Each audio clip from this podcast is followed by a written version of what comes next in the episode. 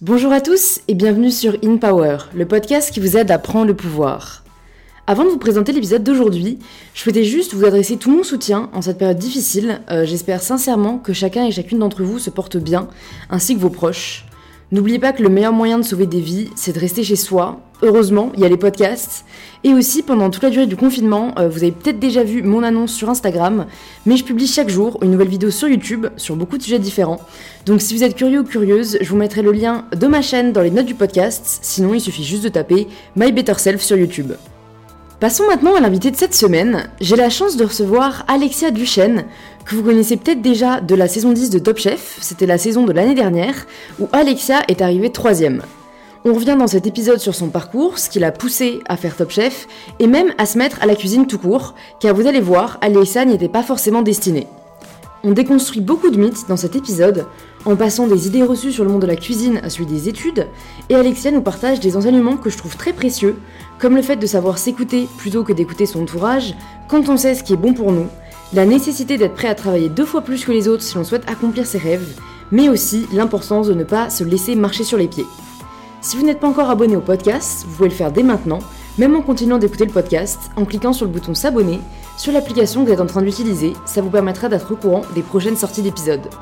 Et si l'épisode vous a plu, c'est toujours sur Apple Podcast, en laissant 5 petites étoiles que vous pouvez me le faire savoir. Je vous souhaite à toutes et tous une très bonne écoute et je suis ravie de vous inviter à rejoindre ma conversation avec Alexia. Bonjour Alexia. Salut. Bienvenue sur InPower. Je suis euh, ravie de te recevoir sur le podcast. Bah, pour euh, les personnes qui ne te connaissent pas encore, est-ce que tu peux te présenter de la façon dont tu le souhaites? Euh, Je m'appelle Alexia Duchesne, j'ai 24 ans, je suis parisienne, je suis chef d'un restaurant à Paris dans le 3e, Dacha, et j'ai fait Top Chef l'année dernière où j'ai fini 3e. Ok, super. Est-ce que tu peux nous en dire enfin, aussi plus sur qui tu es et qui tu étais avant Top Chef?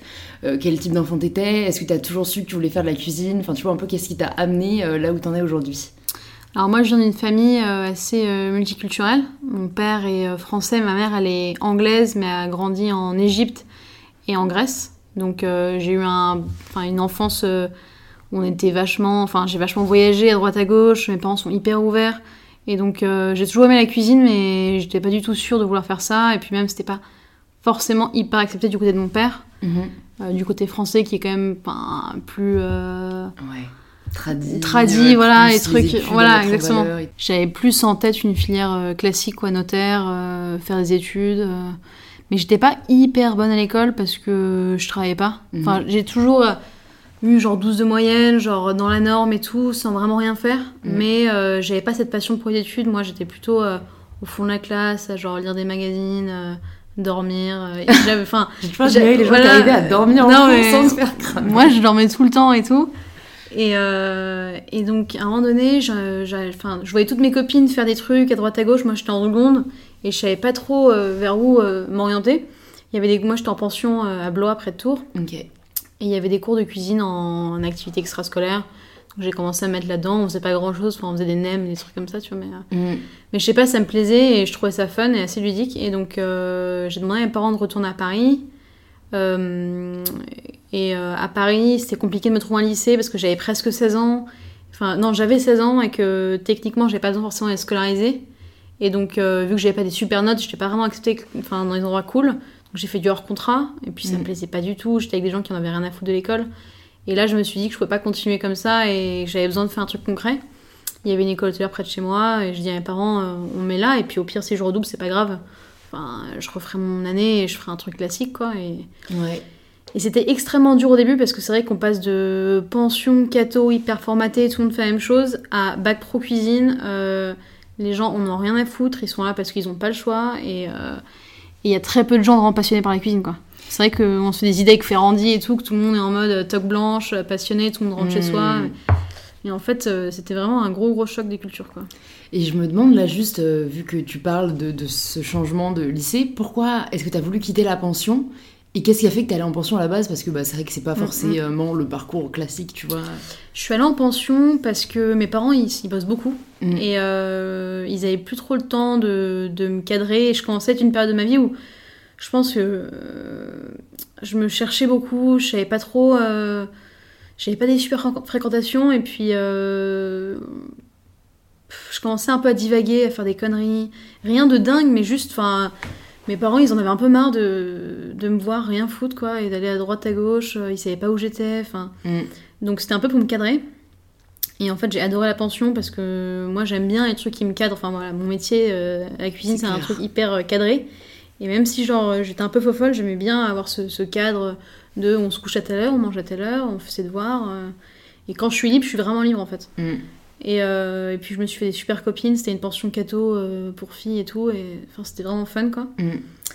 Et, et j'ai voulu rentrer parce que parce qu'en fait, j'ai plusieurs copines qui commencent à rentrer. Je pense que la seconde, c'est un peu l'année où tout le monde a envie de retourner à Paris, euh, avoir un peu de liberté et tout. Et c'est vrai que la pension, bah voilà, on a, on a une sortie par semaine. Ouais, ouais, c'est vrai que ça correspond plus à une période de ta vie où ouais, t'as pas ce désir de liberté comme tu commences à l'avoir au lycée. Ouais. ouais, voilà. Et donc je suis rentrée à Paris. Et, euh... et t'aimais assez la cuisine à ce moment-là pour te dire bon bah c'est pas grave si je trouve pas le lycée général je vais me mettre à fond sur la cuisine parce que comme tu dis en France on a un peu la mentalité de euh, si tu fais de la cuisine, tu vas y rester toute ta vie, quoi. Tu vois, c'est pas comme en Angleterre où tu peux choisir un peu une major et en fait, tu te retrouves à faire complètement autre chose. Non, mais après, moi, j'aimais la cuisine et moi, je suis quelqu'un qui fait beaucoup de trucs sur des coups de tête. Genre, je vais tester ça. Si ça me plaît pas, au pire, c'est pas grave, je redouble. Mm. Euh, je ferai autre chose. Et puis, ma mère, étant anglaise, était vachement ouverte dans le sens où c'est pas grave, redoubler, c'est pas la fin du monde. Alors que mon père était un peu euh, en mode Alexia, t'es sérieuse, tu vas carrément changer de vie. Euh, et, c'était plus compliqué pour lui. Ouais, ouais mais il l'a accepté et du coup, t'es entré en lycée hotelier. Euh. Bah, il l'a accepté, il avait pas trop le choix. J'étais déscolarisée, euh, j'avais besoin d'école, je passais ma journée au lit à dormir parce que j'avais rien à faire. Mm. Et, et, donc, je suis rentrée en lycée hotelier en milieu d'année. Donc, déjà, j'avais loupé un trimestre entier de, de cuisine. Ouais. Donc c'était pas évident, et puis j'étais pas trop acceptée parce que genre, genre j'étais la petite nana blonde, tu vois, propre, machin, j'étais, enfin, je sais pas, c'était assez compliqué. Les profs me voyaient un peu comme euh, genre euh, Alexia, elle fait la cuisine parce qu'elle aime bien cuisiner chez elle, quoi, tu vois. Mm. Enfin, c'était vraiment trop difficile euh, de m'intégrer parce que d'un côté, les élèves me. Voilà, j'étais pas, j'étais pas de leur milieu, genre. Et d'un côté, les profs me voyaient comme juste, voilà, Alexia veut faire la cuisine pour 3 ans, et puis après, elle va aller faire je sais pas quoi. Parce que c'est vrai que mes parents, quand je suis entrée en cuisine, avaient cette idée que j'allais faire Lausanne après, bosser dans un gros groupe hôtelier, faire Cornell partir euh, enfin dans des grosses chaînes aux États-Unis et faire des trucs comme ça quoi. Ouais, c'est fou comme euh, parfois les parents ont ce besoin euh, de, prévoir la carrière de leurs enfants ah, mais ouais. a priori quoi. ah mais moi jusqu'à même jusqu'il y a trois ans ma mère me disait mais vas-y avec ça tu peux reprendre tes études si tu veux, va à Lausanne, hein. fais-toi un petit truc, tu verras, c'est top. Et donc tu penses que c'était parce que c'était pas assez valorisé juste entre guillemets de faire de la cuisine, ils avaient besoin de bah je pense que mes parents ont toujours eu peur que la cuisine soit un métier tellement dur et que, et que j'arrête à un moment donné que j'ai rien en backup en fait. Ouais. Et c'est vrai que ma mère, c'est toujours. Enfin, je pense que c'est hyper psychologique de dire que les mecs vont faire la cuisine et la nana vont euh, rentrer dans un groupe hôtelier, se mettre en tailleur et, je sais pas, euh, bosser dans le back-office quoi et faire. Euh, mmh. C'est dingue. Est-ce qu'il y avait vraiment beaucoup plus de mecs que de filles dans ton lycée? En bac pro, ouais, quand même. On était genre sur une classe de 30, on était, je crois, 6 filles ou 7 filles. D'accord, ok. Filles, ouais, et c'est marrant, donc tu me dis qu'il y en a beaucoup qui étaient un peu là par dépit. C'est vrai que bah, avec, entre guillemets, la glamourisation du métier de chef par les émissions bah, que tu as fait et dont on a parlé, il y a un peu ce côté où, bah, moi je trouve ça trop cool parce que d'un côté on a redécouvert que c'était une vraie passion la cuisine, que c'était des gens euh, enfin très inspirés, très inspirants. Mais c'est vrai que moi aussi, c'est en échangeant avec des gens qui sont passés par la cuisine et qui font autre chose maintenant que je me suis rendu compte qu'en fait parfois c'était juste genre les gens savaient pas où aller, du coup ils allaient en cuisine et vraiment, c'est vrai que ça m'a un peu genre, surpris parce que j'étais un peu dans cette idée qu'en fait, non, quand tu fais de la cuisine, c'est genre que t'es passionné, comme tu dis, genre Ferrandi, que tu veux tout donner. Et en fait, non, genre, il y en a qui se découvrent après une vraie passion, et ça peut-être été ton cas, mais il y en a qui, en fait, enfin, tu vois, moi je connais des coachs de sport, en fait, ils faisaient la cuisine avant, mais rien à voir, tu vois. Bah, en fait, je pense qu'il y a déjà il y a deux différents profils. Il y a des gens qui vont en bac pro très jeunes, à 15 ans, je pense qu'il y a très peu de gens euh, qui savent ce qu'ils veulent faire, en fait. Et on impose parfois des choix à des jeunes euh, qui sont pas top à l'école, dire faire un choix de bac pro à 15 ans, c'est. Je trouve ça hyper euh, drastique, quoi. Je veux dire, à 15 ans, on n'en sait rien si on veut être plombier, cuisinier, machin. Et, euh, et justement. Euh, enfin, ça coûte. La formation d'un cuisinier, c'est ce qui coûte le plus cher à l'État. Parce que clairement, il faut des cuisines équipées, il faut du matos, machin. Et on met, en fait, on, on met des, des, gens qui n'ont rien à foutre de ce métier dans des conditions de dingue et qui au final vont faire complètement autre chose après. Et pour moi, c'est assez aberrant parce que c'est vrai qu'après, moi, j'ai fait Ferrandi. Et à Ferrandi, tout le monde est ultra motivé, tout le monde est en mode. Enfin, déjà, moi, le casting que j'ai passé là pour Ferrandi, on était 800, on était 20 à la fin. Ouais, bah, en fait, c'est la sélectivité qui fait euh, la motivation derrière. Quoi. On m'a demandé si je parlais espagnol, euh, si j'étais euh, au courant de l'actu. Enfin, on m'a posé un. Enfin, c'était un entretien d'embauche mm. hyper rigoureux, quoi. Genre, mm. moi, je me souviens, je suis venue avec un portfolio de mes photos, de ce que je faisais à la maison. Enfin, on vient pour un métier à la base de passion manuelle. Mm. On n'est pas là pour savoir si tu sais, si tu connais les, je sais pas, les problèmes politiques du monde et tout, quoi.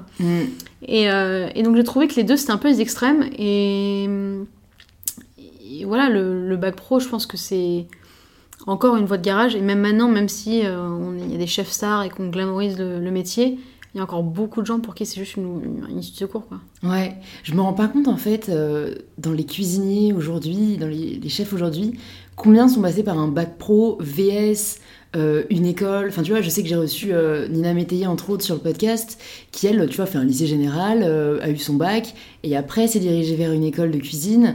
Enfin, j'ai l'impression qu'il y a 10 000, enfin, ouais, 10 000 chemins mènent à, mènent à ça, quoi. Bah, il y a vraiment, ouais, il y a deux écoles. Soit tu commences à 15 ans et tu fais un bac pro, et puis ensuite t'enchaînes avec un ou deux trucs, un CAP pâtisserie ou un truc comme ça. Puis tu, puis tu t'enchaînes avec le taf.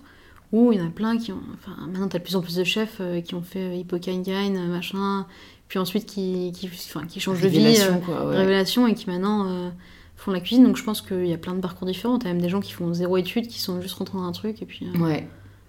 Donc dis-nous, du coup, ouais, bac pro, et ensuite direct Ferrandi ou... Bac pro cuisine. Mes parents m'ont dit, vas-y, fais de la pâtisserie, que ça c'est bien, c'est plus féminin, il y a plus de... C'est plus tranquille, tu verras. C'est plus féminin. Oh, je vois, non mais c'est horrible, c'est horrible, tu vois. mes parents, ils étaient, ils étaient en mode avec ça, tu travailleras moins, tu feras moins de services, tu peux faire la pâtisserie boutique, c'est plus tranquille, tu vois. Et euh, je me suis un peu laissée enviner en mode euh, ouais, t'as raison, euh, on verra, tu vois. Moi, j'aime pas du tout la pâtisserie, enfin, c'est pas un truc qui m'anime du tout, mais je l'ai fait parce que je me suis dit c'est un backup au cas où. Donc j'ai bossé dans une pâtisserie boutique dans le 16e chez Carrette, où j'allais souvent d'ailleurs avec mon père quand j'allais à l'école plus jeune. Et, et donc j'ai bossé pendant un an chez Carrette en alternance. Je travaillais, j'allais à l'école trois jours toutes les deux semaines, donc j'étais clairement tout le temps en entreprise. Et je commençais à 4h du matin, je me levais à 2h30. Euh, j'ai pas vu mes parents, mes potes, qui que ce soit pendant un an. Ah oui, quand même. Bah, en fait, je commence à 4h, donc euh, je me lève à 2h30, et puis je rentre du taf à 16-17h. Ouais. Donc après, tu, tu, tu, dînes avant que tes parents arrivent, et puis moi je dormais, je me couchais à 19h. Et donc 18-19h, euh, donc en fait, je voyais jamais personne quoi. Et le week-end, je travaillais sur un marché pour me faire de l'argent, pour pour partir un peu à, droite à gauche après pendant les vacances. Et donc. Euh, pour faire la pâtisserie, donc en plus un truc que t'aimais pas particulièrement. Ouais, voilà. Parce que moi je trouve que les sacrifices, on peut les faire quand on aime vraiment ce qu'on fait. c'était intéressant. Moi je suis quelqu'un qui voit toujours le positif, donc c'était hyper intéressant pour moi de le voir. Je suis hyper euh, contente de l'avoir fait parce que maintenant je connais des bases que, en cuisine qui me servent beaucoup. Ouais. Mais euh, c'était pas, enfin c'était pas dingue quoi. Et mm. puis mes parents m'ont dit vas-y fais un BTS parce que comme ça t'auras les études. Après tu peux aller à Lausanne. Donc je me suis dit, ok, on enchaîne les études. Donc là, j'ai commencé un BTS à Ferrandi. Et au bout de deux mois, euh, j'avais une alternance dans un étoilé où on me traitait comme une merde. Euh, et, j'étais dans une école où clairement, c'était hyper bâtard parce que à Ferrandi, t'as vraiment ce côté élitiste dans le sens où les mecs qui font des bachelors, c'est genre les rois du monde. Et le BTS, c'est un peu le truc genre, ouais, tu fais des études, mais par exemple, pour faire des études, quoi, tu fais un petit truc histoire d'eux. Et c'est vrai que dans ma classe, je ressentais vachement que les gens qui étaient là, c'est pas des gens qui voulaient faire des études, c'est juste des gens qui voulaient prolonger euh, la partie fun sans vraiment travailler, quoi, tu vois. Mm. Et moi, j'avais envie d'un truc un peu soutenu, j'avais envie, tu vois, d'être challengée, et je trouvais que c'était pas du tout challengeant à l'école, mm. ni au taf. Donc, euh, au bout de moi, j'ai dit à mes parents, euh, moi, j'arrête les études, je de partir travailler quelque part. Et donc, ça, j'étais pas au courant, il y a différentes formations à Ferrandi, il y a un BTS et un bachelor, c'est ça Ouais. Ok, et donc pourquoi t'as pas postulé au bachelor en te bah, disant. Bah... Moi, je voulais, moi, je voulais faire le bachelor, et le directeur m'a dit écoute, le bachelor, c'est pas possible parce que t'as fait un bac pro et que nous, on prend que des gens qui ont fait un bac S, ES. Ah et je leur ai dit, c'est quand même assez aberrant que vous ne prenez pas des gens pour un métier qui au final va être manuel, des gens qui ont un background de cuisine. Ils m'ont dit, oui, mais le cursus, le cursus il est hyper rigoureux, et les bacs pro, on sait ce que c'est. Et j'ai fait, je comprends très bien que on fait des amalgames sur les bacs pro, dans le sens où il y en a plein qui, ont, qui viennent de, de loin et qui, et qui, pour qui les études c'est très compliqué. Je veux dire, vous m'avez en face de vous, vous voyez très bien que je suis quelqu'un de. Enfin, moi, j'ai fait des SATs, enfin, mes parents ils m'ont donné un max de cours particuliers. j'adore euh, apprendre quand c'est des sujets qui m'intéressent. Là, clairement, c'est un sujet qui m'intéressait, genre laissez-moi une chance. Mm. Et en fait, ils m'ont pas laissé de chance. C'est euh, dingue. donc je leur ai dit, vous savez quoi? Ils m'ont dit, tu peux faire deux ans de BTS et après, tu pourras postuler au, bac- au bachelor. Je leur ai dit, je peux faire cinq ans d'études pour, Ouais. euh, pour la cuisine. Enfin, je veux dire, ça ça a pas de sens, quoi. Mm. Je veux dire, Ah si c'est pour rentrer dans une, bo- une grosse boîte après, et euh, voilà, mais... euh, Non, je suis d'accord. Enfin, tu vois, je veux dire, euh, au pire, s'ils veulent mettre les élèves sur le même niveau, tu sais pas, tu fais un, un camp d'été, remise à Ouais. niveau. non, mais et surtout, que c'est- encore, non, mais surtout que c'est une dis, formation payante. Donc, à partir du moment où Ils tu ont payes de le cours de prix, maths, genre, j'imagine, tu vois, au bachelor. Si, si, enfin, Ah, c'est si, quand, même, quand même assez rigoureux et genre assez soutenu en sens où on fait beaucoup de.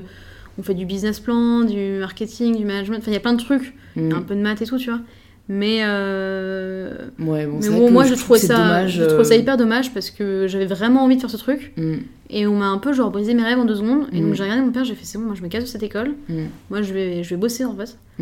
Et, euh, et donc j'avais parlé à un chef euh, pour qui je voulais vraiment bosser, Thibaut Sombardier, qui avait fait Top Chef et que j'aimais beaucoup. Et en fait, euh, je lui ai envoyé un message sur Instagram en disant voilà, j'ai vu que vous cherchez quelqu'un, est-ce que je peux vous voir? J'étais en cours, il m'a dit ok, tu viens dans une demi-heure. Donc j'ai séché les cours, je suis partie, euh, je suis partie le voir. Et tout de suite, j'étais en mode c'est bon, je lâche tout, je vais bosser pour vous. et il m'a dit ok, tu commences dans un mois.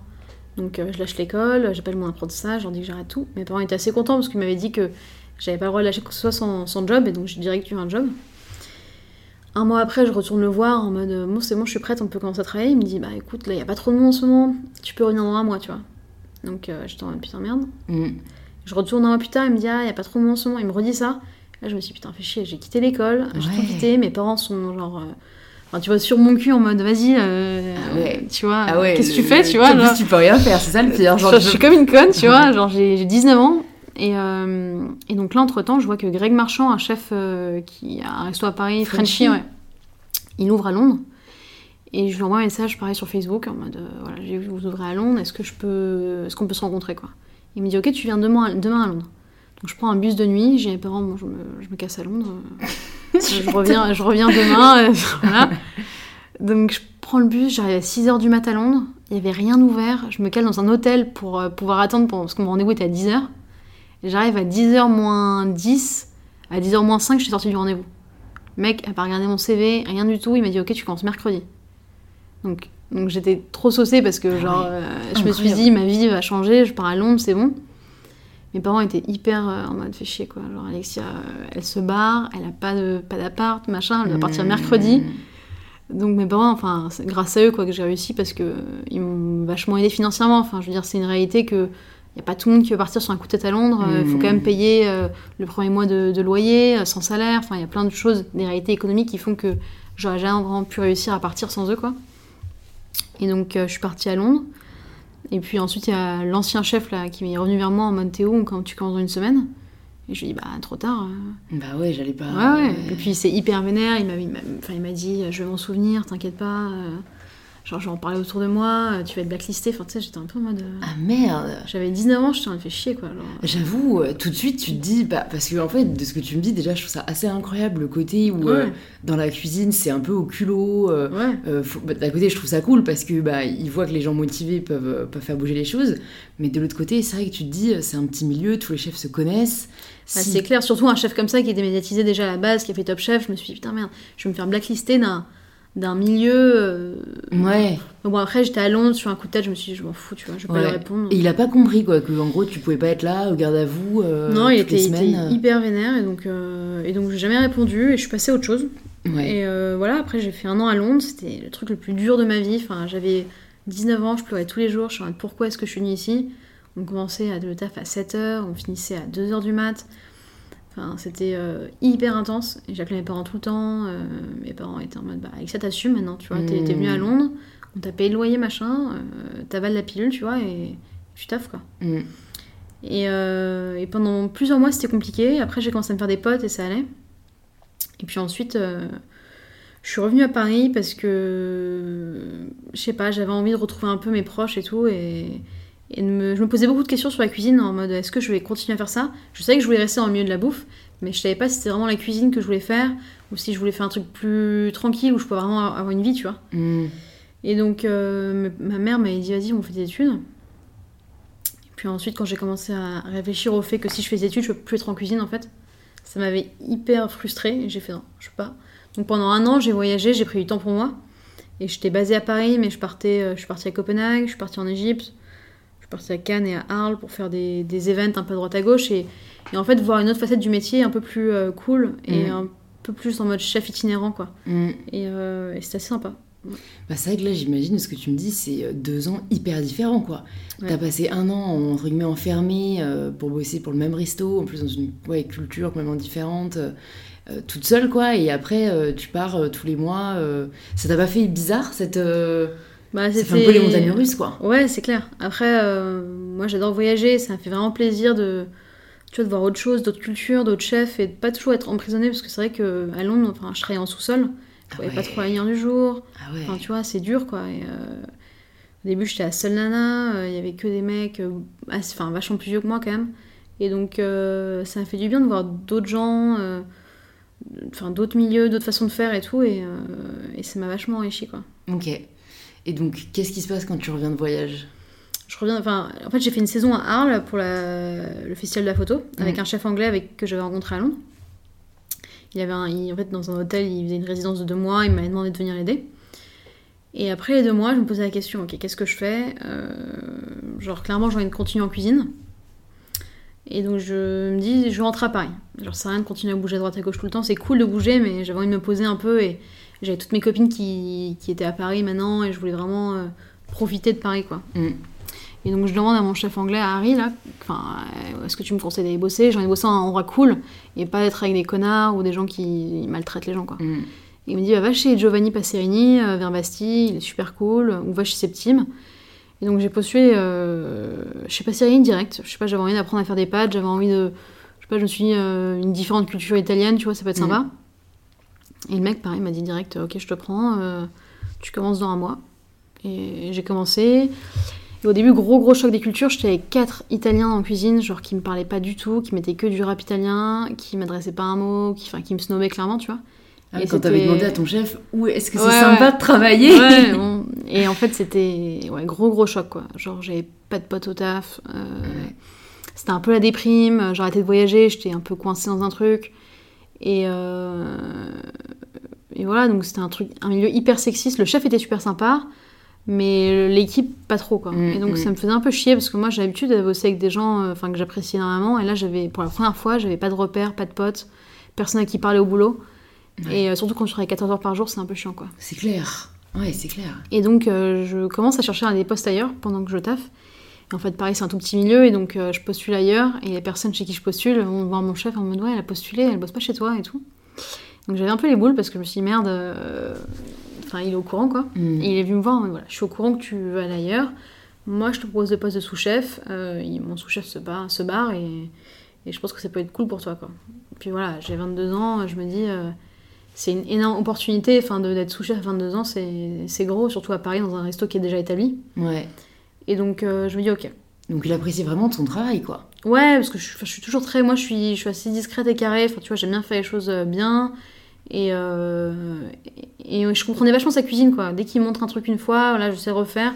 Et donc je pense qu'il appréciait ça quoi. Ouais.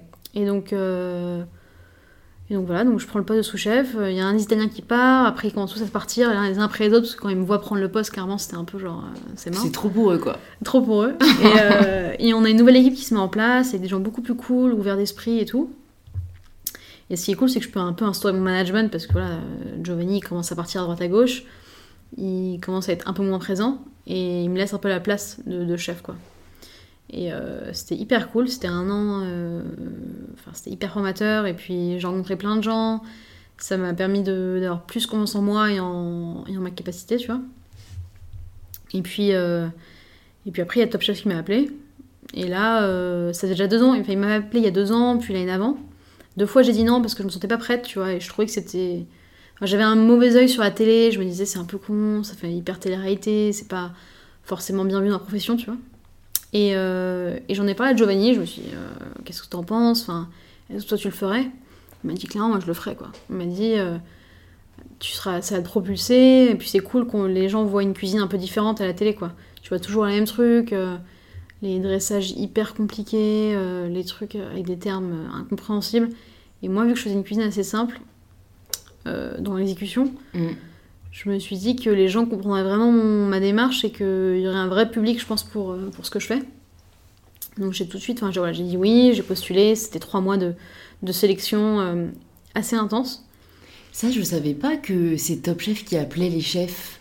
T'as les deux. T'as des gens, t'as plein qui postulent. Euh, et puis t'en as quelques-uns qui sont appelés quoi. Et comment ils te connaissaient? Parce que de ce que tu nous as dit, mm. mais parce que je pense qu'en plus on est toujours plus humble quand, quand, on raconte notre propre parcours.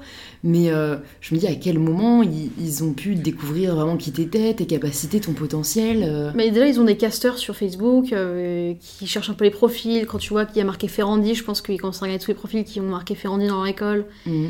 Et puis, euh, et puis moi, je postais un petit peu. J'ai toujours été vachement sur les réseaux. D'accord. Donc, t'avais déjà euh, ouais, des petits réseaux où tu parlais de food, où tu partageais ce que tu faisais. Ok. Et, euh, et ouais, ils m'ont contacté comme ça. J'ai pas, jamais vraiment cherché à savoir comment, machin.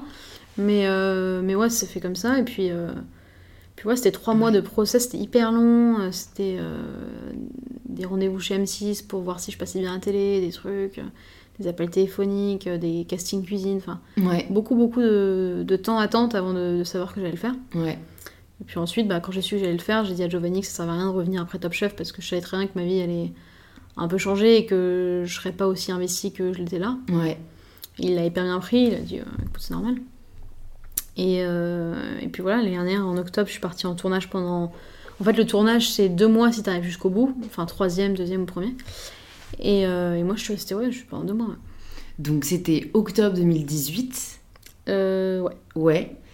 Euh, et du coup, bah, dis-nous un peu ce que tu as pensé de l'expérience. Est-ce que c'est comme tu imaginais Qu'est-ce que tu as appris? Qu'est-ce que tu penses que ça a changé? Ouais, voilà, qu'est-ce que qu'est-ce que tu en as ressorti? Moi, ça m'a. C'était exactement ce que j'imaginais parce que j'avais parlé par hasard à un mec qui avait fait Top Chef l'année dernière. Le mec a commencé à me parler. Il savait même pas que je faisais Top Chef. Ouais je sais pas, hasard total. On a commencé à parler, puis je lui ai dit que je allais le faire cette année. Et donc on s'appelait pendant longtemps et, c'était assez cool parce que ça m'a un peu apaisé dans le sens où il m'expliquait tout ce qui allait se passer. Et donc j'avais vraiment une réalité dans le sens où, tu vois, je savais qu'il allait y avoir des temps d'attente, je savais, je savais que il allait y avoir du montage, des trucs, enfin, il y a des trucs où j'étais prête psychologiquement et où d'autres candidats qui l'ont fait avec moi, euh, ils en avaient trop marre d'attendre entre les séquences et tout. Et moi, en fait, je le savais, donc ça m'a pas du tout dérangé. C'est-à-dire attendre entre les séquences Je sais pas, t'arrives sur le plateau, tu vois, à 7h du mat. Ouais. Et, euh, et parfois, tu passes pas avant 9h à la télé, enfin, tu vois, en, tournage. D'accord. T'attends, t'équipes, il y a le plateau qui doit être prêt, enfin. Tu vois, il y a beaucoup de temps d'attente à la télé. Ouais. Tu vois, parfois, on, fait, on faisait des journées, on commence à 7h, on finit à 10h, par exemple, du soir. Ouais. Et en fait, on a tourné que deux que deux, scènes, que deux scènes d'une heure et demie, tu vois. D'accord. Mais est-ce que les épreuves, c'est quand même comme on les voit ou non Ouais, carrément. Ok. Ouais, ouais, c'est carrément comme on les voit. Euh, on n'arrête pas le temps pendant l'épreuve. C'est vraiment, euh, si c'est une heure et demie, c'est une heure et demie à fond. Ouais. Mais, euh, mais voilà, moi, j'étais prête au... Au jeu, ouais. Au jeu, que tu mm. manges froid, qu'il y a des temps d'attente. Enfin, voilà, il y a des choses que je pense qu'il faut être préparé, il faut savoir ce que c'est la télé avant de le faire. Ouais. Parce que beaucoup de gens s'imaginent des trucs et après sont déçus, quoi. Ouais. Et donc moi, je suis arrivée dans un super bon mindset en mode, voilà, j'ai 22, j'avais 22 ans, j'ai 22 ans, je m'en fous si je perds, si je pars la première, la dixième, machin. Moi, je suis là juste pour euh, voir comment c'est. Mm. Et j'avais pas trop de pression en sens où je savais que j'avais, enfin, j'étais personne, tu vois, genre, euh, je suis une des plus jeunes, euh, j'avais un bon CV, tu vois, mais j'étais pas celle avec le plus gros CV. Mm. Et, et, donc je l'ai fait de façon hyper détendue au début. Après, tu te prends en jeu et tu commences à, être plus compétitive. À être plus compétitive et tout, tu vois. Mais euh... non, c'était une super expérience. J'ai fait beaucoup de belles rencontres et, euh, et j'ai adoré l'esprit de compétition. Euh. Enfin, ouais, tu te prends en jeu, quoi. Ouais. T'étais avec Michel Sarandre, c'est ça? Non? Non, j'étais avec Hélène Darroze et après avec euh, Piège. Ah oui, ça, il y a eu le retournement là. Voilà. ok. Et, et, du coup, bah oui, comme tu dis, t'es partie, bah ouais, troisième, donc quasiment à la finale. Est-ce que ça a été dur de de partir à ce moment-là Est-ce que tu commençais à, réfléchir à l'après? Tu vois, comment bah, ça a changé ta, ta perspective d'évolution après Top Chef? Quand, bah, quand on était dans euh, en, lice, là, quand j'étais quatrième et qu'on était en quart de finale, euh, là tu, commences, quand, tu commences à te projeter en fait. Mm. Tu dis ok, on n'est plus que 4, on était quand même 15 au début, euh, il y a un potentiel que je gagne quoi. Mm.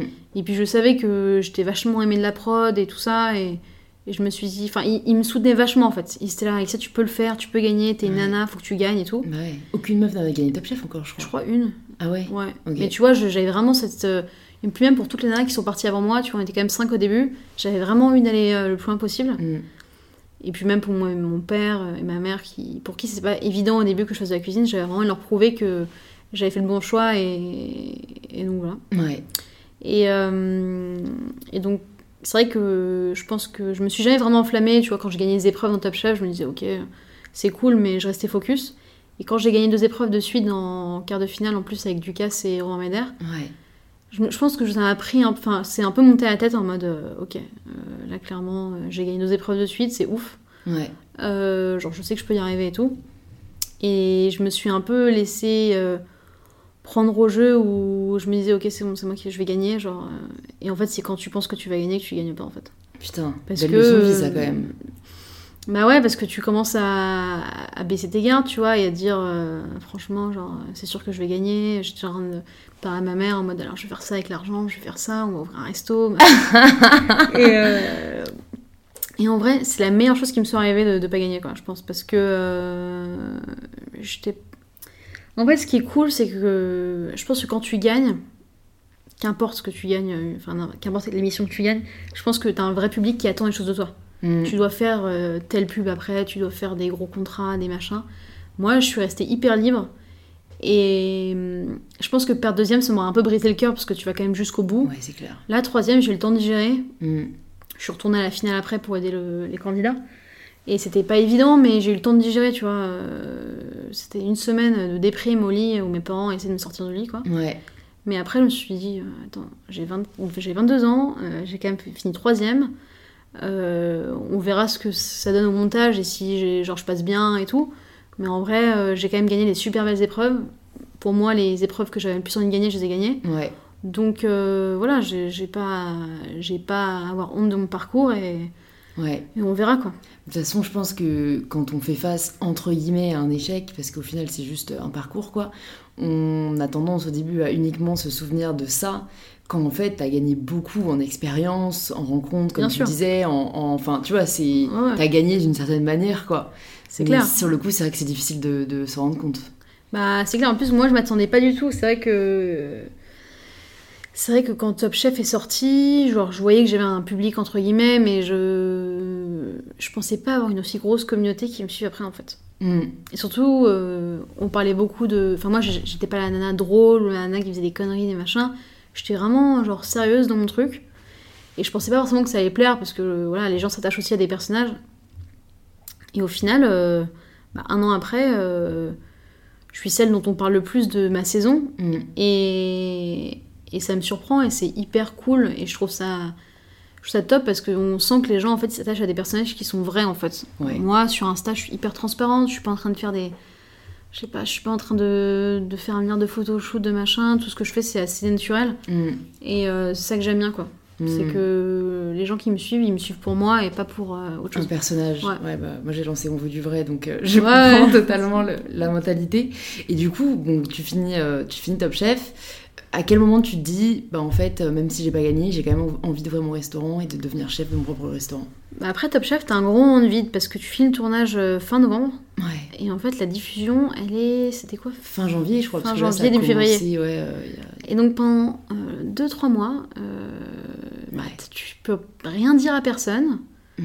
T'es là, personne te sollicite parce que personne sait ce que tu fais. Bah ouais. Euh, tu peux vraiment prendre un poste de, de- dans un restaurant parce que tu sais que t'as d'autres choses qui arrivent. Et donc euh, c'était un peu 3 mois horribles dans le sens où j'avais pas d'argent, je vivais sur le camp de mes parents. euh, voilà, je savais, je savais pas quoi faire quoi. Ouais. Genre j'étais vraiment en déprime et en plus tu sais même pas. Moi je me rappelle le piège qui m'avait dit. euh, tu sais, t'attends pas à avoir des trucs après Top Chef parce que clairement vous êtes personne. Enfin, vous êtes personne dans le sens où il y en a un qui se démarque et le reste, enfin, vous êtes tous des, des merdes quoi. Mm. Et donc j'étais un peu en mode ok. Genre, euh, d'accord. Je sais pas du tout ce qui m'attend. Donc ouais, je savais même pas si j'allais me démarquer, si les gens allaient m'apprécier. Enfin, tu vois, il y a Ouais. toujours des trucs, puis des appréhensions de montage aussi. Ouais, c'est clair. Parce que ça reste de la télé. Moi, euh, je, je suis hyper bien passée, mais je sais qu'il y a d'autres candidats qui passent un peu moins bien, ou voilà. C'est clair, ça dépend de ta mise en avant, ça dépend de plein de choses. T'as pas le contrôle là-dessus. quoi. Ouais, exactement. Et après, j'étais agréablement surprise de... Enfin, j'étais hyper montée, ils m'ont vraiment mise en avant, donc c'était cool. Et après, ça s'est hyper... Enfin, ça s'est accéléré hyper vite. J'ai été contactée donc par euh, Alexandre Apou euh, pour, ouvrir, pour être chef d'un resto, donc Tatcha. Donc, on m'envoie un texto, me voilà, j'appelle Alexandre, j'ai ton numéro par Pénélope, c'était une nana qui bosse à la prod. En mode, voilà, je vais ouvrir un resto, je cherche une chef, un chef, une chef, est-ce qu'on peut se rencontrer? Mes parents étaient hyper contents, ils se sont dit Alexia, elle va trouver un taf avec un salaire fixe, tu vois, genre la, stabilité, tu vois, genre très bien. Et moi, j'étais pas du tout prête à ça. Moi, j'ai dit à mes parents, moi, j'ai envie de me casser à New York, je vais me trouver un taf. J'avais pas du tout envie de rester à Paris parce que j'avais trop peur, euh, je pense, du montage. Ouais. Et je voulais être loin de ça, en fait. Et euh, donc, je rencontre Alex euh, deux, trois fois. J'étais pas sûre de vouloir prendre le job. D'un côté, on a une belle connexion, on s'entendait vachement bien. Et au bout de la troisième fois, il monte le lieu et je me dis, ok, le lieu, quand même, il est ouf. Mm. Euh, et je lui explique que je vais peut-être aller à New York. Donc, j'allais à New York en mars. Donc là, c'était en janvier-février. Je lui dis, voilà, moi, je vais à New York en mars. Euh, j'ai pris un billet. Je te dis que je vais voir si je trouve un job là-bas. Si j'en trouve un, tant pis. Pour, pour, pour le projet. Et si j'en trouve pas, je reviens et on, lance ce truc. Et lui m'avait dit, ouais, ça va ouvrir en avril. Et euh, je vais à New York. Et je me dis, non, c'est bon même si j'avais eu des super propositions, je me suis dit non, c'est bon, euh, je, rentre à Paris, mm. je me mets à fond sur ce projet, c'est beaucoup trop ouf à mon âge, genre à 23, ans, de, faire ça. Ouais. Et donc, euh, je mets à fond le projet. Par contre, clairement, ça n'allait pas du tout ouvrir en avril. Je pense mm. que Alex était complètement délusionnel sur les travaux. Mm. Euh, enfin, tu vois, on a ouvert il y a un mois, deux mois. Ah on a ouvert en 31, on a ouvert le 31 décembre. Je crois que c'est toujours ça. Moi, je développe ma marque de lingerie et je voulais lancer en décembre. Ah ça n'est toujours pas. Tu vois, c'est Il y a des trucs qui ne dépendent pas de toi en fait. Hein. Bien sûr. Après, je pense que aussi avec les travaux, faut être aussi réaliste dans le sens où quand tu fais des travaux sur un immeuble, on a un immeuble entier, tu vois. Hmm. Euh, enfin, c'est énormément de boulot, quoi. On a tout cassé. Donc. Euh, donc ce qui était cool, c'est que j'avais un peu carte blanche. Alex m'a dit, euh, tu recrutes ton staff, tu, je sais pas, tu choisis ta vaisselle, tu choisis la cuisine, tu fais tout de A à Z et c'est trop cool. Et lui, c'est un chef ou c'est un... Non, Alex, c'est un, mec, euh, c'est un mec de 27 ans qui, qui avait un bar dans le deuxième, le Gori, qui avant organisait beaucoup de soirées un peu électro, des soirées avec des DJ et tout. Il a un collectif de musique. Et donc rien à voir, et c'est vrai que ça me faisait assez peur parce que justement, on m'a toujours dit fais gaffe et t'associes jamais avec des gens qui sont pour la restauration. Et, c'est vrai parce que c'est tellement difficile de se faire comprendre. À un moment donné, il y a des réalités euh, économiques et aussi de. Enfin, il y a des réalités où, dans le sens où si t'es pas de la restauration, tu comprends pas en fait. Ouais, c'est un monde. La restauration, beaucoup de gens pensent que c'est un métier qui s'improvise, mais clairement pas, tu vois. Ah ouais. C'est un métier hyper dur et pour être rentable, pour faire de l'argent en France dans la restauration, c'est extrêmement compliqué quoi. Ah ouais? C'est ça que je me rendais pas compte. Il y a beaucoup de restaurants qui sont pas rentables bah, enfin, qui sont peut-être rentables mais qui font pas grand chose comme argent. Je pense qu'il y a beaucoup de gens qui s'imaginent avoir plein de restaurants, faire un max de thunes et c'est pas vrai quoi. Hmm. vu les charges salariales qu'on a en France, dans un restaurant, si tu veux faire la cuisine un minimum de qualité où tout est frais, tu vois, nous on reçoit tous les poissons entiers, euh, les légumes avec euh, de la terre et machin, c'est quand même énormément de travail. Tu peux passer deux heures à nettoyer des carottes, tu vois. Et, donc la main-d'œuvre coûte extrêmement cher. On a cinq cuisiniers euh, et c'est pas énorme pour ce qu'on envoie. Hmm. Et donc, euh, et donc voilà, avec Alex, on, s'est mis dans ce projet, on, on s'entendait hyper bien, et puis il y a une vraie complicité dans le sens où on était deux jeunes rêveurs, tu vois. Ouais. Pas en mode vas-y, on y va, et on va montrer un peu ce que les jeunes peuvent faire aussi, tu vois. Mm. Euh, et, donc voilà, on a, on a monté le projet, euh, on a eu des mois de réflexion de notre vision, et notre vision a beaucoup évolué aussi, parce qu'au début, on voulait faire un truc hyper simple en termes de cuisine. Parce que moi, je pense que j'avais un manque de confiance en moi, dans le sens où je me disais, je pas envie de, de faire la nana qui sait faire, enfin qui fait des trucs alors qu'elle sait pas le faire. Mm. Et puis au fur, au fur et à mesure, le top chef qui avance et des gens qui, clairement, je sais pas, avaient un vrai intérêt pour ma cuisine. Je me suis dit, ok, donc s'il y a un intérêt, c'est que je dois avoir un truc. Un potentiel, ouais, ouais. Et c'est là où j'ai commencé à me dire, ok, je veux faire plus, je veux faire mes dégustations, je veux montrer que les femmes elles sont là, que les jeunes sont là, qu'on peut, peut tout faire en fait. Et que je peux aller plus loin et peut-être décrocher l'étoile, et voilà. Alors que je m'étais jamais vraiment posé la question parce que je pense que j'ai jamais pensé être légitime de le faire. Quoi. Mm. Et euh, donc à l'ouverture du resto, on a changé le modèle euh, qui à la base devait être un peu en mode euh, truc à la cool, à partager et tout. Et on a décidé de faire une dégustation et après à l'étage, parce que le resto est sur deux étages, on a le rez-de-chaussée en dégustation et l'étage à la carte type à partager. Et donc on a ouvert au début que sur une dégustation parce que je voulais montrer aux gens voilà, ce que je savais faire et ce qu'on pouvait faire avec l'équipe. Et ça a hyper bien marché, quoi. Ça a cartonné dès le début. Le premier série, c'était extrêmement difficile. On a, on a ouvert un 31 décembre, donc c'était complet. On a fait 70 couverts en dégustation. Et j'avais fait un menu en 9 services, donc 9 étapes, c'est long. Ah, tu te souviens de ta soirée là ah, Honnêtement, genre c'était le, un des soirs les plus durs de ma vie, dans le sens où le service, pas du tout, même la cuisine, on était, on était rodés, mais on n'était pas aussi bah, rodés que maintenant. Ouais. Et j'ai eu une grosse phase de déprime, genre pendant le service, et genre j'ai regardé la salle, et je sais pas, il y avait, un, il y avait une voix en, moi qui me disait vas-y pars, lève-toi et pars, tu vois. Genre c'est pas grave Alexia, t'as as essayé, ça marche pas, et pars, tu vois. Alors que c'était plein et tout, genre Alors que c'était plein, euh, bon le service c'était un peu, un peu, un peu chaos, un peu chaotique, c'était un peu dur. Et je me rappelle à la fin du service, euh, je sais pas, il était minuit, euh, tout le monde souhaitait bananer et tout ça, et moi j'étais dans un mood, j'avais les larmes aux yeux, j'étais vraiment genre en mode euh, en quoi je me lance quoi. Hmm. Et mon pâtissier qui me voit et qui me dit ça va, je vois que t'as les larmes aux yeux et tout, et j'ai cru, cru que j'allais pleurer devant tout le monde et tout. Et c'était vraiment, vraiment dur, j'étais en une grosse dépression quoi. Hmm. Et donc on n'a pas ouvert deux jours après, et pendant deux jours je suis restée au lit et j'étais en mode euh, en train de me déprimer total. Et c'était quoi? C'était remise en question? C'était grosse remise en question. Euh, Pas ce que j'imaginais. Bah en fait, le menu dégustation, bah, pour le nouvel an, on l'a fait à 100 euros. Et tu vois, quand tu payes 100 euros par personne, je trouve que t'as énormément de pression parce que enfin, c'est quand même un budget quoi. Hmm. Et je me suis dit, attends, pour qui je me prends quoi en fait? Je me suis dit, pour qui je me prends à faire payer 100 euh, euros aux gens? Enfin, j'ai 23, 24 ans. Je me sentais pas du tout légitime, je me disais que j'étais genre une arriviste, tu vois, qui se prenait pour je sais pas qui. Hmm. Et donc, euh, bon, après, après deux jours, là, je suis allée voir mes équipes et j'ai dit, ok, il faut vraiment être à la hauteur parce que, parce que clairement, on peut pas peut pas diminuer notre qualité et, ni notre prix parce que sinon ça fait bizarre, tu vois. Hmm. Donc clairement, il faut que nous, on soit à la hauteur. Donc j'ai fait une grosse remise en question, toute l'équipe était hyper motivée. Et, euh, on a fait un super premier mois, honnêtement, euh, j'étais super contente. Et, euh, et voilà, après. Bah là, on parle de hyper récent, quoi. C'était il y a. Ouais, ouais, ça fait deux mois, quoi, vous donc. Ouais. Et donc maintenant, c'est quoi ton état d'esprit euh, T'as réussi à passer au-dessus de ce, euh, bah, de ce mini syndrome de l'imposteur, quoi, d'un côté. Euh, comment est-ce que tu arrives à le dépasser tous les jours et, et qu'est-ce qui te drive bah, En fait, déjà, je pense que quand t'es femme, c'est très compliqué de se sentir légitime dans un milieu d'hommes, tu vois. Mm. Surtout quand on te le répète tout le temps, enfin, tu vois. Enfin, ouais, je trouve ça assez difficile, quoi. Surtout que je rêve que des mecs en cuisine et. Et ce qui m'a permis d'avancer, c'était les critiques bah, des journalistes, tu vois, mm. qui ont été hyper positives. Euh, il y a eu des journalistes hyper euh, durs qui ont l'habitude d'être euh, des gros connards sur le papier, mm. qui ont adoré Dacha et qui ont grave mis en avant. Et donc là, je me suis dit, ok, s'il y a des journalistes qui disent ça, alors que normalement ils désignent des restos, mm. c'est qu'il y a une vraie raison. Et là, j'ai commencé à me sentir légitime et je voyais qu'il y avait un vrai engouement autour de moi. Les gens me contactaient tous les jours pour faire des interviews. Je veux dire, au resto, il n'y a pas un jour où j'ai pas une interview, un photoshoot, un, un truc, enfin, Mm. que ce soit pour euh, des marques ou, ou même juste des magazines et tout. Et je me suis dit, ok, s'il y a un engouement, c'est que je fais quelque chose de bien, tu vois, il faut que j'arrête de me remettre en question tout le temps, parce que Mm. sinon, c'est un cercle vicieux qui s'arrête pas, quoi. Mm. Et euh, c'est vrai que c'est assez compliqué parce que j'étais hyper présente les premières semaines au resto, et puis maintenant, je suis de moins en moins.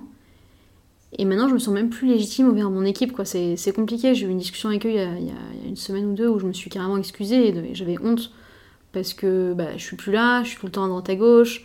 Eux, ils me voient voyager, ils se disent Attends, mais je travaille pour quelqu'un qui est même pas présent. Mm. Et en fait, euh, c'est un peu malgré moi parce que c'est le succès. Et d'un côté, à 24 ans, est-ce que tu vas refuser euh, des voyages euh, en Norvège, des, des, des week-ends à droite à gauche à Cognac?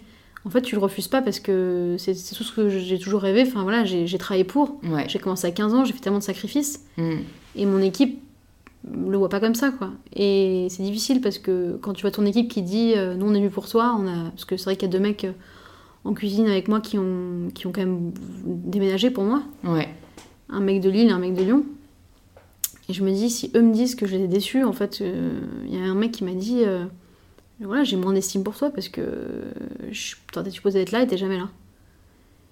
Et en fait, c'est drôle parce que j'étais jamais là et maintenant, les jours où je, où je pourrais être là, en fait, parfois je le suis pas parce que j'ai pas le temps, mais parce que juste je me sens pas légitime de retourner en cuisine en fait. Mm. Je me dis, bah voilà, je suis pas là, je suis pas là, je vais pas retourner. Genre, je sens que parfois quand je vais en cuisine, genre, je suis plus à la place, tu sais, ils parlent entre eux, ils font leur truc.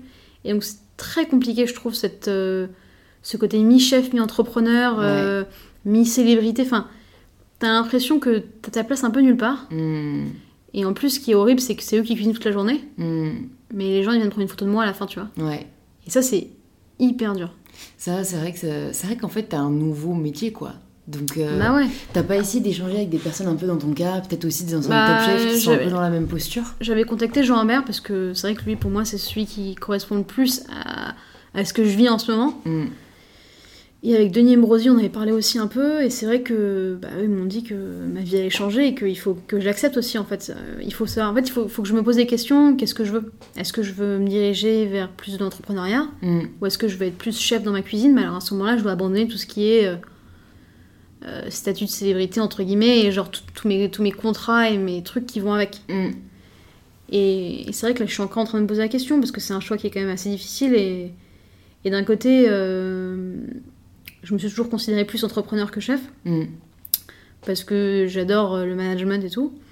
Mais d'un côté, euh, avec tout l'engouement qu'il y a sur la cuisine que je fais chez Tatcha, je me dis euh, que je rêverais d'avoir un SO 3 étoiles pour montrer à tous ces gens qui n'ont jamais forcément cru en moi que je suis capable de le faire. Mais est-ce que c'est juste mon ego qui parle ou est-ce que c'est une vraie envie en fait? Ouais, ouais c'est très Donc c'est vachement compliqué de, de savoir si c'est juste une question d'ego, mm. de vouloir aller jusqu'au bout des choses et de vouloir montrer qu'on est meilleur que tous, ou est-ce que c'est une vraie envie de ma part d'avoir trois étoiles? Et en fait, je pense pas. Mm. Bah, euh, moi, ce qui m'aide dans ces moments-là, c'est de me dire qu'est-ce que j'aime faire au quotidien? Parce qu'en fait, il y a il y a que ça qui compte au final, c'est tes journées, à quoi tu vas les passer.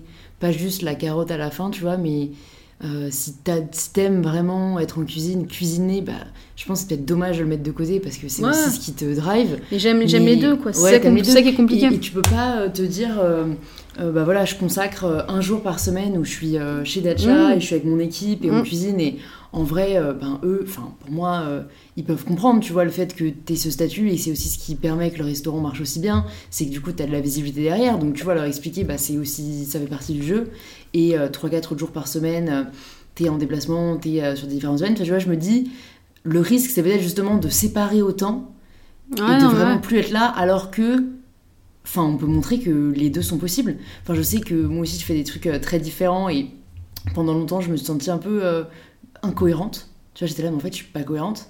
Euh, et après, je me suis dit, mais attends, c'est les gens qui mettent des étiquettes. En vrai, il n'y a pas d'étiquette. Enfin, tu vois, tu mm, peux mm. être ce mélange si tu as envie de l'être. Mais c'est vrai que, enfin, faut oser, entre guillemets, euh, s'en foutre, ouais, et se dire, bah, je me crée ma réalité qui me plaît, parce que c'est ce qui compte le plus, quoi. Non, c'est clair, enfin, t'as trop raison sur ça, parce que moi, tu vois, quand je fais des événements, parce que maintenant j'en fais pas mal avec des marques et tout. Et mm. c'est vraiment dans ces moments-là où je cuisine le plus parce qu'au final, euh, bah, c'est souvent à l'extérieur, c'est pas au resto. Et donc là, je reprends un peu la main sur ce que j'aime. Et, c'est ces moments-là que je kiffe parce que j'ai mes interviews et mes machins où je trouve ça hyper intéressant et j'adore échanger avec des gens de différents milieux. Mm. Mais d'un côté, quand je fais mes events, je me sens vraiment moi-même dans le sens où je cuisine, j'amène les plats, j'explique ma cuisine. Et je fais, je fais vraiment des trucs euh, simples qui sont, qui sont en lien avec les marques et tout, donc c'est cool. Ouais, c'est vrai, c'est vrai, t'es plus indépendante au final, quoi. Et ça, c'est vrai que c'est un super bon sentiment, quoi, de sentir libre. Euh. Mais c'est vrai que je me rends compte, c'est assez dingue euh, dans la cuisine à quel point tout se fait plus vite, vu que vous commencez vachement plus tôt. Enfin, tu vois, parfois aussi, on me dit c'est dingue ce que t'as fait à ton âge et tout, parce que j'ai 22 ans. Et moi, je suis là, bon, ben, enfin, pas tant que ça, tu vois. Et dans la cuisine, je trouve que c'est vachement plus le cas. Genre, c'est clair, tu vois, t'as 24 ans, t'as été euh, sous-chef, chef, t'as fait, fait des émissions. Est-ce que parfois t'as l'impression que tout va un peu trop vite ou que t'es passé à côté d'une partie de ta vie parce que, bah, en vrai, euh, ouais, l'adolescence, tu l'as pas vécu pareil, quoi. C'est clair que j'ai pas trop eu d'adolescence, mais après, moi, j'ai toujours été quelqu'un qui voulait, genre, euh, tu vois, quand j'avais 15 ans, je rêvais d'en avoir 25, quoi, tu vois. Hmm. Donc, c'est vrai que ma mère, euh, elle est vachement entreprenante et tout ça, et elle me disait toujours, franchement, Alexia, euh, travaille, et quand tu auras de l'argent, tu kifferas ta vie, tu vois, beaucoup plus que si tu kiffes ta vie maintenant, tu vois. Mm. Et elle avait trop raison sur ça, parce que c'est vrai que j'ai l'impression de commencer à peine, genre à vivre ma meilleure vie, tu vois. Mm. Genre euh, là, j'ai, genre, je gagne ma vie, je peux sortir, je suis partie en vacances si j'ai envie. quand j'étais à Londres, je veux dire, je devais compter combien de restos je devais faire par mois. Enfin, c'est c'était horrible en fait. Mm. Et donc moi, euh, c'est vrai que j'ai pas eu genre la meilleure adolescence, parce que c'est vrai que j'ai beaucoup bossé, j'ai eu des, des, périodes dans ma vie un peu difficiles. Mais, euh, mais moi j'ai toujours voulu grandir et donc euh, je suis hyper contente d'être là où je suis aujourd'hui et je sais que ça a été beaucoup de sacrifices. Et pour tous ces gens, c'est vrai que parfois les gens me voient sur Instagram ont l'impression que que je fais beaucoup de choses et que je suis pas tout le temps en cuisine et que genre je suis tout le temps à droite à gauche dans les restos, les voyages et tout. Mais en fait, tout ça, c'est le fruit de 10 ans de travail, quoi. Ouais, c'est dingue de dire ça. Voilà. T'as 24 ans, mais Ouais. t'as travaillé 10 ans. euh, Ouais. Non, mais de toute façon, je pense qu'encore une fois, la clé, c'est de ne pas soucier de ce que pensent les gens. Tu vois, Bien si toi, tu kiffes ce que tu fais. euh, Et puis maintenant, les, compte, les quoi. réseaux aussi, ça accélère beaucoup les choses parce que Ouais. je pense qu'être chef maintenant, c'est pas juste savoir cuisiner, Mm. c'est euh, gérer ton image, euh, tes réseaux. Enfin, je sais que surtout les femmes chefs, on n'est pas beaucoup et, et qu'il y a une vraie demande. Mm. Et donc, en fait, les gens veulent pouvoir s'identifier à toi. Mm. Et, et donc, moi, c'est ce que je, je joue vachement dessus, quoi, les réseaux. Et j'aime beaucoup, en fait. C'est un vrai outil de travail et, et c'est compliqué à manier. Enfin, euh, c'est- ouais. voilà. Mm, c'est vrai. Ouais. J'ai quelques petites questions pour terminer pour toi. Euh, une que j'aime bien euh, poser, c'est est-ce qu'il y a des ressources qui t'ont aidé dans ton parcours euh, Vraiment, que ce soit un livre, un film, une série, euh, n'importe quoi. T'as un peu pris une claque et tu t'es dit euh, waouh, ça m'a. Enfin, j'ai vachement aimé euh, tel livre ou tel film pour cette raison euh, que tu pourrais conseiller aux personnes qui nous écoutent? Euh, bah moi c'est plutôt euh, moi j'écoute beaucoup de musique euh, la musique ça m'aide beaucoup en fait euh, dans mon quotidien. Je suis quelqu'un bah, je fais un métier hyper répétitif. Et en général j'écoute les mêmes musiques tous les jours. Enfin j'écoute genre des albums Mm. hyper régulièrement. Et c'est vrai que Elton John euh, enfin tu vois c'est un, c'est un artiste qui m'aide beaucoup à avancer. Déjà de par sa, sa vie tu vois euh, je suis quelqu'un qui a toujours été fasciné par les, la vie des gens et, euh, et son parcours un peu difficile au début et, et puis comment il a réussi à, à se créer un personnage comme facette euh, ça, ça m'aide beaucoup en cuisine donc moi j'écoute beaucoup Elton John et je le conseille quoi Ouais, non, mais je suis d'accord que la musique, je trouve que ça peut transmettre énormément d'émotions Ouais. et vachement aider. Mm. Euh, une autre question, c'est qui tu aimerais entendre sur ce podcast si on avait le choix d'inviter qui on voulait De qui t'aimerais Euh, entendre le parcours, l'histoire J'aimerais bien entendre le parcours de, de Juliette Armanet parce que bah, je trouve ça assez cool. euh, quand je l'ai déjà entendu parler d'un truc, c'est qu'elle a été connue vachement tard par Mm. rapport à d'autres artistes, quoi. Et c'est une, je pense que c'est une façon de d'appréhender la, la célébrité euh, dif- enfin, différemment, je pense. Elle a eu le temps de se poser, elle a eu le temps d'avoir une vie, entre guillemets, avant de... Donc ça, je, enfin, je trouve ça assez cool. ouais. Ouais, t'as raison. Ok, super. C'est noté. Et la dernière question, c'est la question signature du podcast. Ça signifie quoi pour toi prendre le pouvoir de sa vie? Prendre le pouvoir de sa vie, euh, je dirais, c'est prendre du temps pour soi. Moi, c'est ce que je fais. euh, ça fait un mois que je me pose et que je me dis, euh, ah, voilà, je prends un jour de plus de week-end, je pars trois jours. Et, et quand tu prends du temps pour, pour toi, je pense que c'est là où tu as vraiment le contrôle, quoi. Mm. T'arrives à pas culpabiliser et à te dire euh, je fais vraiment ce que je veux là euh. Je culpabilise au début, bien sûr, surtout quand tes équipes sont là à bosser, mais en fait, euh, à un moment donné, en fait, je trouve que quand, tu prends du temps pour toi, t'es vachement plus présent quand t'es vra- quand t'es là, quoi. C'est vrai. Et t'es dans un meilleur mood, t'es plus sympa avec tes équipes, t'es plus à l'écoute. Ouais, c'est que du bénéfice. Ouais. Trop cool. Bah, merci beaucoup Alexia d'être venue sur InPower. Merci à toi. Pour les personnes qui, euh, qui nous écoutent et qui veulent maintenant en savoir plus sur toi, sur tes différents projets, où est-ce qu'on les redirige Euh, bah, je suis beaucoup sur Instagram, donc euh, Alexia Duchesne attaché. Ouais, je mettrai dans les notes. Donc voilà, là c'est là où je partage beaucoup mes actus, ce que je fais un peu à droite à gauche. Et puis au restaurant d'Acha, au 57 rue des Gravilliers, dans le troisième, pour, pour venir découvrir la cuisine. Trop cool. On fera ça. Merci beaucoup Alexia. À Merci. très vite. Merci de vous être joint à nous pour cette conversation avec Alexia. Si elle vous a plu, vous pouvez nous le faire savoir en partageant une story ou un post sur Instagram, en nous taguant Alexia Duchesne et MyBetterSelf pour qu'on puisse vous remercier personnellement et interagir avec vous. Vous pouvez aussi envoyer cet épisode à un ou une amie qui est fan de Top Chef ou juste une personne à qui cet épisode pourrait plaire. Et je vous dis à la semaine prochaine pour un tout nouvel épisode d'InPower.